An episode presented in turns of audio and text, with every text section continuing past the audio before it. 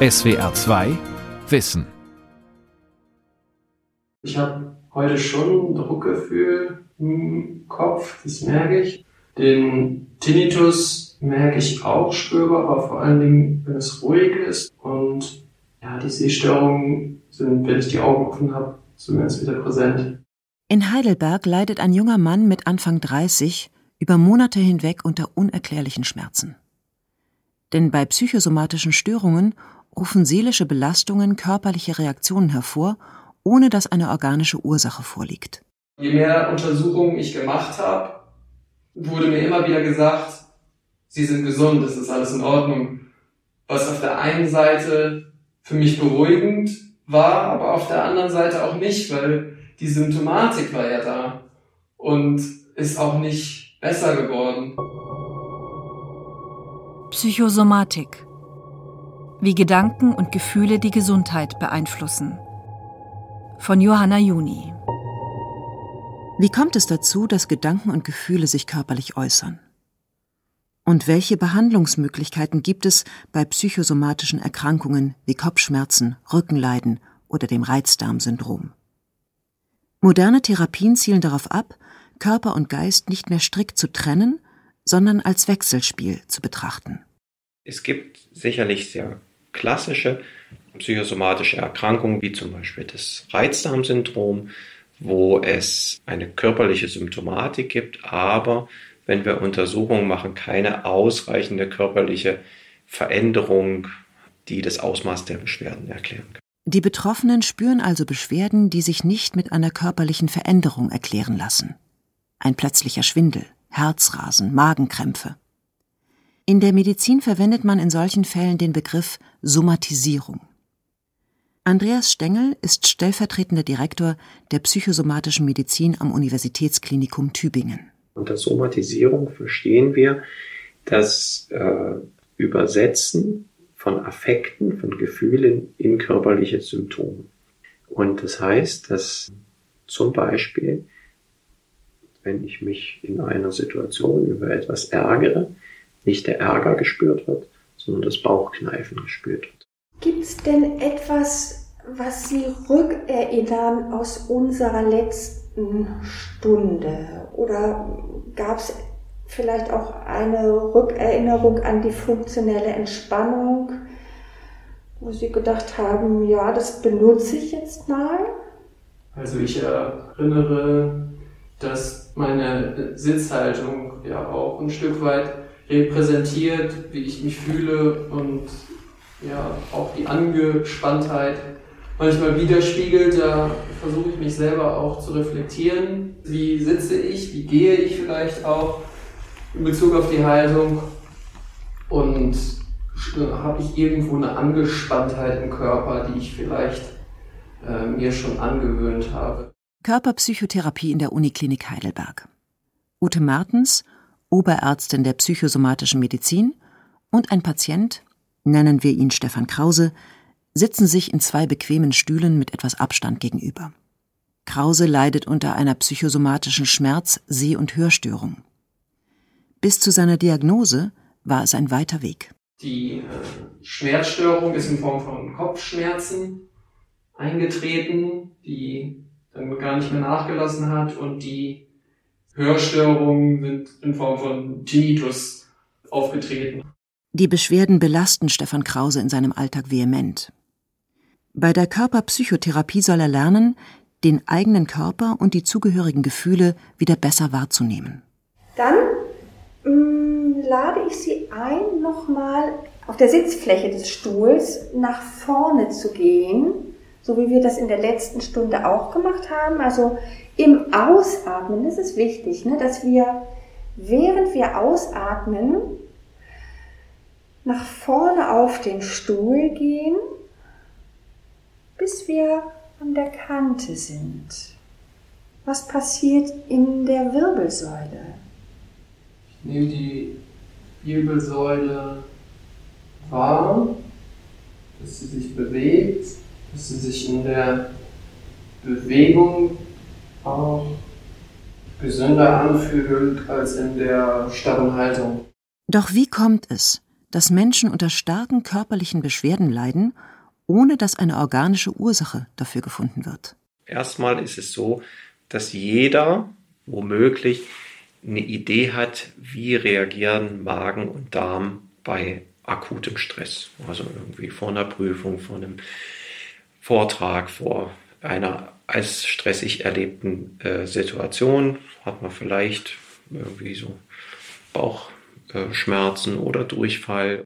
Solche kurzen, akuten Symptome sind ganz normale Stressreaktionen, die auch wieder vorübergehen, erklärt Oberarzt Andreas Stengel in Tübingen. Das ist nichts Pathologisches. Ja, es ist eine, eine Stressreaktion, die im Darm lokal vermittelt wird. Also der Darm hat das ganze Repertoire an Stresshormonen, an Rezeptoren, der kann das alles ganz alleine machen. Da braucht das Gehirn erstmal an der Stelle gar nicht dafür. Das Gehirn kommt viel später erst dazu, im Sinne der Bewertung und dann auch Verstetigung dieser Dinge. Bei vielen Menschen verschwinden die akuten Symptome wieder.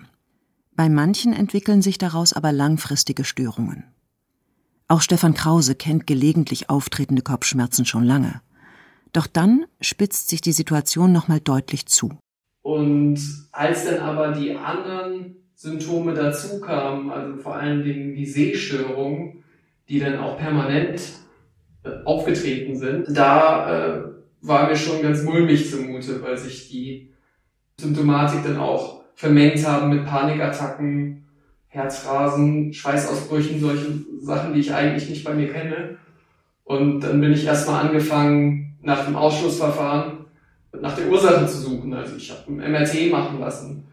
Auf das Ergebnis habe ich dann gewartet mit dem Wunsch nach Klarheit. Die Magnetresonanztomographie, kurz MRT, ermöglicht es, mit Hilfe von sehr starken Magnetfeldern Gewebe und Organe im Körper darzustellen. Bei Stefan Krause ergaben diese und auch weitere Untersuchungen jedoch keinen Hinweis auf eine körperliche Erkrankung nachdem ich psychisch eigentlich noch fertiger war und dann immer wieder die Auskunft bekommen habe, manchmal sogar mit einem freudigen Lächeln des Arztes, es geht Ihnen gut, alles Gute für die Zukunft und dann stand ich wieder da. Und das, das war für mich so schlimm, weil ich dann auch irgendwann fast an mir gezweifelt habe. So. Krause weiß, er bildet sich seine Gesundheitsprobleme nicht ein. Von einem Bekannten bekommt er schließlich den entscheidenden Tipp, nicht nur nach körperlichen Ursachen zu suchen, sondern auch nach psychischen.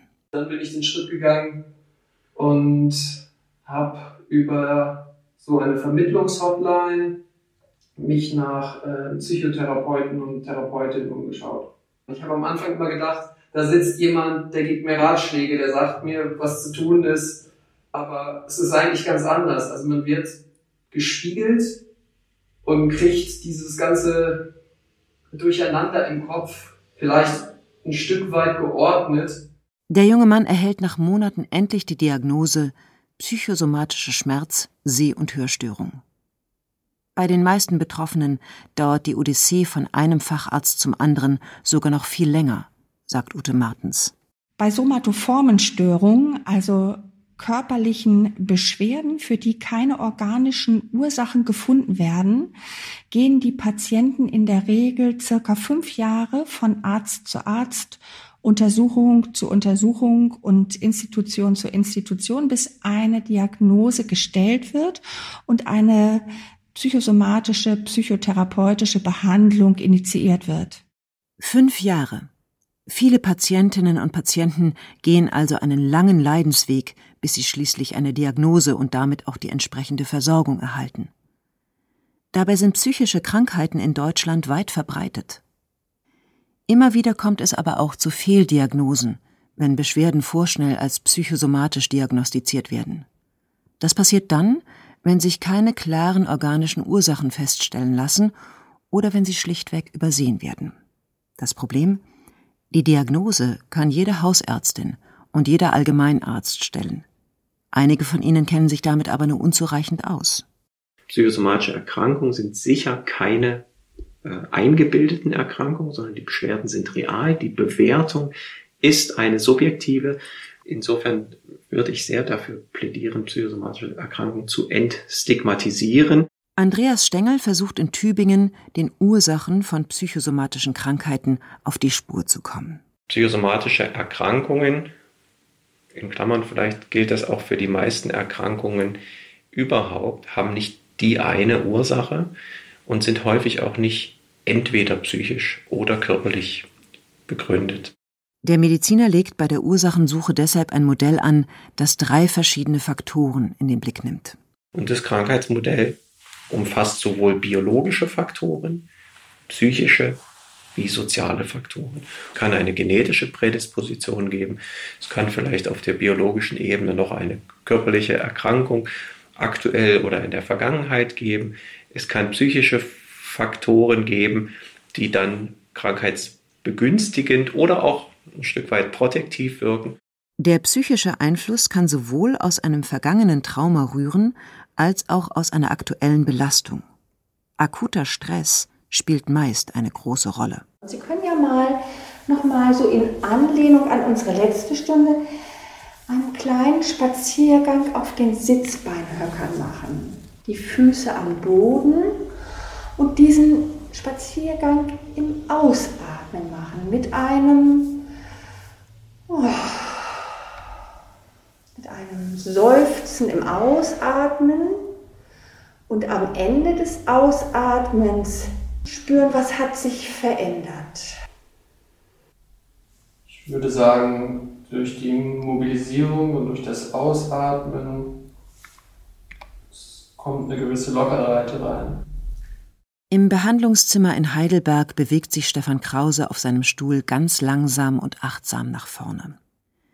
Er weiß inzwischen, dass Anspannung und Stress bei der Entstehung seiner Erkrankung eine große Rolle gespielt haben. Ich würde das beschreiben in einer emotionalen Überlastung. Das ist so ein multifaktorelles System aus Stress und emotionaler Anspannung, die man ja so aus dem Alltag mitbringt. Also da ist eine Sache, kann die Arbeit sein, die andere ist irgendwie zwischenmenschliche Beziehung, die andere ist nochmal was anderes. Seine Therapeutin Ute Martens erklärt, wie Stress körperliche Symptome hervorrufen kann. Angst und Stress führen zu einer körperlichen Verkrampfung, zu einer muskulären Verkrampfung, aber auch zu einer Aktivierung von Stresshormonen, die sich im zum Beispiel Magen-Darm-Trakt auswirken, die sich aber auch auf Gefäße auswirken, zum Beispiel Bluthochdruck. Ja, das wäre jetzt eine körperliche Erkrankung, die ja sehr in sehr hohem Maß auch Stress assoziiert ist. Diese lange Jahre bestehenden Symptome führen dann schlussendlich zu der ja, Weiterentwicklung von Schmerzsymptomen zum Beispiel oder Kopfschmerz, Migräne oder eben Magen-Darm, also Reizdarmsyndrom zum Beispiel. Stress und Ängste können also dazu führen, dass wir uns angespannt fühlen und der Körper Stresshormone ausschüttet. Negative Gedanken und Sorgen befeuern diesen Prozess. Doch wie genau hängen Geist und Körper zusammen? Damit beschäftigt sich der Hirnforscher John Dylan Haynes an der Berliner Charité. Es gab in der Vergangenheit sehr viele verschiedene Vorstellungen davon, wie Gedanken und Gehirn zusammenhängen. So Leute wie Sokrates oder dann in der jüngeren Zeit dann äh, Philosophen wie René Descartes haben geglaubt, dass unsere Gedanken von unserem Körper weitgehend getrennt sind. Über 400 Jahre nach Descartes Tod gelingt es Neurowissenschaftlern wie Haynes, in einem Hirnscanner die Gedanken des Menschen sichtbar zu machen. Descartes Dualismus, also die Trennung von Geist und Körper, gilt in Hirnforschung und Psychologie inzwischen längst als überholt. Heute zeigt die moderne Hirnforschung ein ganz anderes Bild. Das ist, dass unsere Gedanken eins zu eins mit Hirnaktivitätsmustern zusammenhängen. Das heißt, in den neuronalen Netzwerken unseres Gehirns bilden sich bestimmte Muster heraus, je nachdem, was ich gerade denke. Das heißt, wenn ich also an Hund, Katze, Maus denke, kriege ich für diese drei verschiedenen Gedanken jeweils ein eigenes Muster der Aktivität im Gehirn. Und das kann ich dann auch auslesen, wenn ich ein Gerät habe, was die Hirnaktivitätsmuster messen kann. Gedanken in Form von Worten oder in Form von Vorstellungen sind also im Gehirn fest verortet. Sie können sich jedoch auch auf den Rest des Körpers auswirken. Zum Beispiel dann, wenn man an das stressige Arbeitsprojekt denkt und sich Sorgen macht. Wenn man sich in etwas hineinsteigert, in so eine Angst reinsteigert. Was dann passiert, ist, dass wir die Erregung unseres peripheren Nervensystems hochregulieren und dadurch körperliche Prozesse triggern, die wir selbst auch wieder quasi wahrnehmen können. Das heißt, wenn unser Gehirn der Auslöser ist für etwas, muss das nicht unbedingt in der Außenwelt starten. Es kann auch rein gedanklich starten. Gefühle wie Angst zeigen sich demnach in Form von Gedanken und Bewertungen im Gehirn, aber bringen ebenso körperliche Reaktionen mit sich und beeinflussen die Gesundheit. Das erklärt auch Andreas Stengel von der Uniklinik Tübingen am Beispiel von Bauchschmerzen. Auf der Botenstoffebene wird zum Beispiel ablaufende Stresshormone freigesetzt werden. Diese Stresshormone führen dann womöglich, wenn wir das auf den Darm beziehen, zu einer verstärkten Sekretion, zum Wassereinstrom in den Darm, führen zu einer veränderten Motilität, also Beweglichkeit des Darms im Sinne von auch vermehrte Beweglichkeit. Das Symptom, was dann entstehen würde, wäre Durchfall. Negative Gedanken wie Sorgen können körperliche Symptome also verstärken. Der Durchfall beispielsweise wird dann wiederum vom Gehirn bewertet. Das Ganze führt natürlich auch zu entsprechender Signalisierung an das Gehirn, womöglich auch mit der Bewertung der Gefährlichkeit dieser Veränderungen und dann auch äh, mit einer vermehrten gedanklichen Beschäftigung damit. Das führt dann zu einer sogenannten somatosensorischen Verstärkung. Also das Ganze wird nochmal als intensiver wahrgenommen. Die gute Nachricht? Nicht nur unangenehme Gedanken und Gefühle beeinflussen unsere Gesundheit, sondern auch angenehme. Denn das parasympathische Nervensystem, das für die Entspannung zuständig ist, lässt sich bewusst aktivieren. Machen Sie doch diese kleine Bewegung in der Wirbelsäule, die Ihnen ja offensichtlich auch gefällt. Mhm. Nochmal mit einem, ach ja. Zurück bei der Körperpsychotherapie in Heidelberg regt Ute Martens ihren Patienten dazu an, die Anspannung im Körper mit Hilfe der Atmung loszulassen. Wenn Sie mal seufzen, mit einem Ton seufzen, oh, ach ja, ach ja. Was ist dann? Es fällt ein Stück Spannung ab, so würde ich es beschreiben. Durch eine sogenannte funktionelle Entspannung nimmt Stefan Krause bewusst Einfluss auf das eigene Wohlbefinden. Indem die Therapeutin Körper und Geist gleichzeitig anspricht, ermöglicht sie es dem Patienten, Gefühle wie Angst körperlich und gedanklich greifbar zu machen.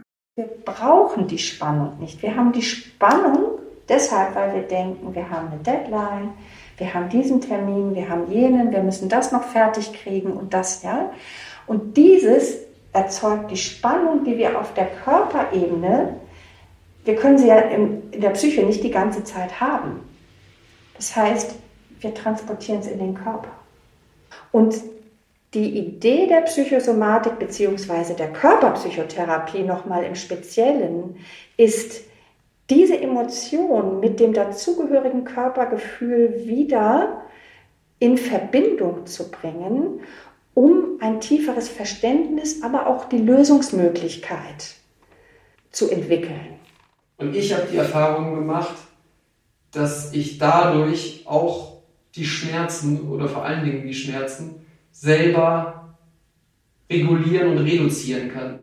Für Stefan Krause ist die Körperpsychotherapie ein Baustein seiner Behandlung an der Abendklinik in Heidelberg, die er dreimal wöchentlich von 17 bis 20 Uhr aufsucht. Es handelt sich um ein neues Konzept, das eine Lücke zwischen stationärer Reha und ambulanter Therapie schließen will finde es vor allen Dingen gut, diesen Wechsel aus Einzel- und Gruppentherapie zu haben, mit Menschen, mit Patienten zu haben, die ähnliche Symptomatiken mitbringen und vielleicht auch Erfahrungswerte, sich mit denen auszutauschen, ist für mich nochmal über die Einzeltherapie hinaus eine super Sache, die mir auch gut gefällt hier.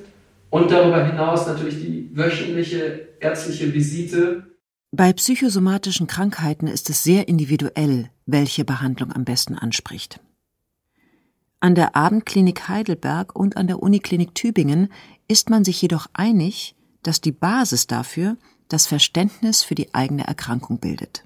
Und ein ganz wichtiger Punkt ist die sogenannte Psychoedukation. Das heißt, ich kläre den Patienten, die Patientin über die Erkrankung auf. Die Nennung einer Diagnose ist also etwas ganz Wichtiges. Je nach Schweregrad der psychosomatischen Erkrankung gibt es verschiedene Behandlungsoptionen. Oft geht es darum, den Lebensstil zu ändern mit gesunder Ernährung und Sport. Zusätzlich können spezielle Medikamente in Frage kommen oder eine Psychotherapie. Häufig kommen bei stationären Patienten auch Entspannungsverfahren oder Kunst- und Bewegungstherapien wie die Körpertherapie zum Einsatz. Mit diesen Bausteinen ist die Chance sehr groß, dass die Krankheit mehr und mehr und damit auch die Symptomatik mehr und mehr in den Hintergrund tritt, als weniger bedrohlich erlebt wird, als weniger einschränkend erlebt wird, sodass die Beschwerden häufig in bestimmten Situationen noch da sind, aber die Patienten sagen, ja, da kann ich es gut einordnen. Ich weiß, wann die Beschwerden kommen. Ich weiß aber, wie ich damit auch ein Stück weit gelassener umgehen kann. Auf diese Linderung zielt auch die Körperpsychotherapie bei Ute Martens in Heidelberg ab. Am Ende geht es natürlich darum, Symptome zu verbessern, für den Patienten das Leben wieder leichter und lebenswerter zu machen. Es geht darum, ein besseres Verständnis und Gefühl für sich selber zu haben und auch anders mit sich umzugehen. Im besten Fall erlebt der Patient tatsächlich, dass sich durch Entspannung Beschwerden verändern lassen. Um mit psychosomatischen Beschwerden besser umgehen zu können, gibt es neben der Körperpsychotherapie noch viele andere Therapieansätze. Eine junge Behandlungsform ist die sogenannte Prozess- und Embodiment-fokussierte Psychologie, kurz PEP. Hier zeigen erste Forschungen Erfolge, aber die Datengrundlage ist noch dünn. Es handelt sich um eine Klopftechnik, die ursprünglich aus den USA kommt und in Deutschland noch nicht von den Krankenkassen anerkannt ist da reinspüren. An den Stress denken. Zeigefinger an den Stress denken. Daumen an den Stress denken, an die Unruhe. Hier zwischen den Augenbrauen klopfen und an die Unruhe denken. In einer Praxis in Hannover sitzen sich die Ärztin Antonia Pfeiffer und der Patient Thomas Wolf gegenüber und klopfen mit den Fingern der rechten Hand auf verschiedene Bereiche des eigenen Körpers. Es ist eher so, dass der Körper im Moment der Therapiesitzung als Regulationsinstrument für starke Emotionen oder für starken Stress genommen wird. Und da wird einfach genutzt, dass wir im Körper zum Beispiel durch Berührung Regulationsprozesse auslösen können. Besonders die Gesichtshaut, da sind relativ viele Klopfpunkte, die ist ganz, ganz eng mit so einem Beruhigungssystem im Körper verschaltet. Bei der Klopfmethode PEP die Antonia Pfeiffer anwendet, werden Hautpunkte geklopft und berührt, die ihren Ursprung in der Akupunktur haben. Wenn wir im Gesicht uns berühren, auch morgens beim Eincremen oder auch wenn wir jemand über den Kopf streicheln, dann werden beruhigende Signale ausgesendet. Diese Punkte berührt auch Thomas Wolf. Er leidet seit der Trennung von seiner Lebenspartnerin an Schlafstörungen und verspürt nachts eine starke körperliche Unruhe. Bei Thomas Wolf der in Wirklichkeit anders heißt, geht es heute darum, dass er sich in die nächtliche Unruhe hineinversetzt und gleichzeitig beginnt, auf bestimmte Körperstellen sanft zu klopfen, um beruhigende Körpersignale zu senden. Und das heißt, wir aktivieren immer wieder eine Angst und erleben gleichzeitig Sicherheit und Beruhigung. Und irgendwann findet so ein Prozess statt, wo es dann Klick macht und auf einmal merkt man, oh, da muss ich eigentlich gerade gar keine Angst haben.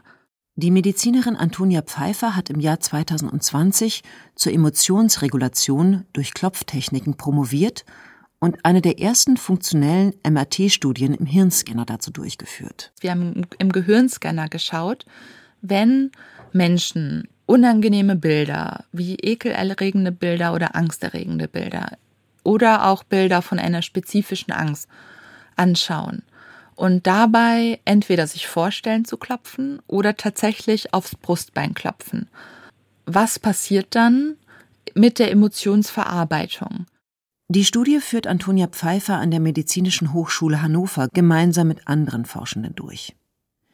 Sie untersuchen in einem weiteren Projekt, ob die Klopftechnik PEP zum Beispiel gegen Flugangst hilfreich sein kann.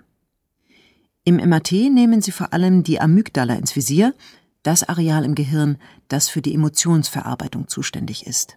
Es ist so einmal die Festplatte für das, was mal schwierig gelaufen ist im Leben. Also da werden äh, so die Informationen, was war gefährlich, wird da abgespeichert, aber die ist auch allgemein ein Areal, was, was mit an der Entstehung von Emotionen und mit an der Entstehung von Stressleveln im Körper und im Gehirn mit beteiligt ist. Und hier haben wir einfach eine veränderte Emotionsverarbeitung gesehen. Diese ersten Studien zur Wirksamkeit von PEP weisen momentan noch zu kleine Stichprobengrößen auf, um verlässliche Aussagen treffen zu können aber sie geben erste Hinweise darauf, dass Personen mit psychosomatischen Symptomen auf die Klopftechniken ansprechen. Perfekt. Und jetzt nochmal reinspüren. Wie ist es jetzt? Ja, Stress abgebaut auf jeden Fall. Anspannung abgebaut. Es ist so ein Runterkommen gerade. Auch in Heidelberg hat Stefan Krause gelernt, mit seiner Erkrankung besser umzugehen und dadurch den Leidensdruck zu verringern. Für mich ist ja die Hauptsymptomatik, die immer wieder auftritt, die Kopfschmerzen. Und ich merke halt, wie sich der Druck langsam aufbaut und ich weiß dann genau, okay, jetzt wird es zu viel und jetzt muss ich mich rausnehmen, jetzt muss ich den Gang zurückschalten.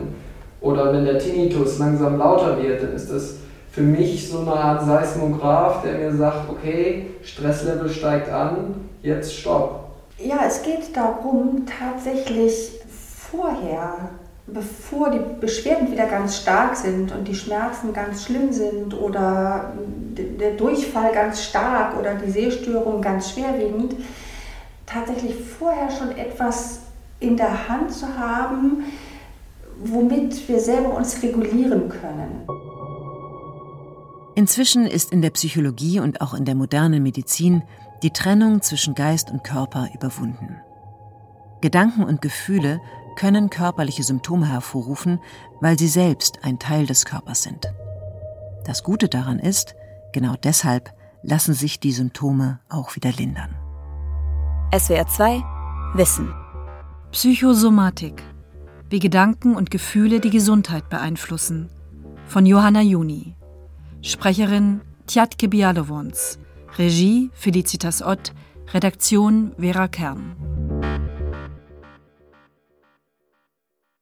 SWR 2 Wissen. Manuskripte und weiterführende Informationen zu unserem Podcast und den einzelnen Folgen gibt es unter swr2wissen.de.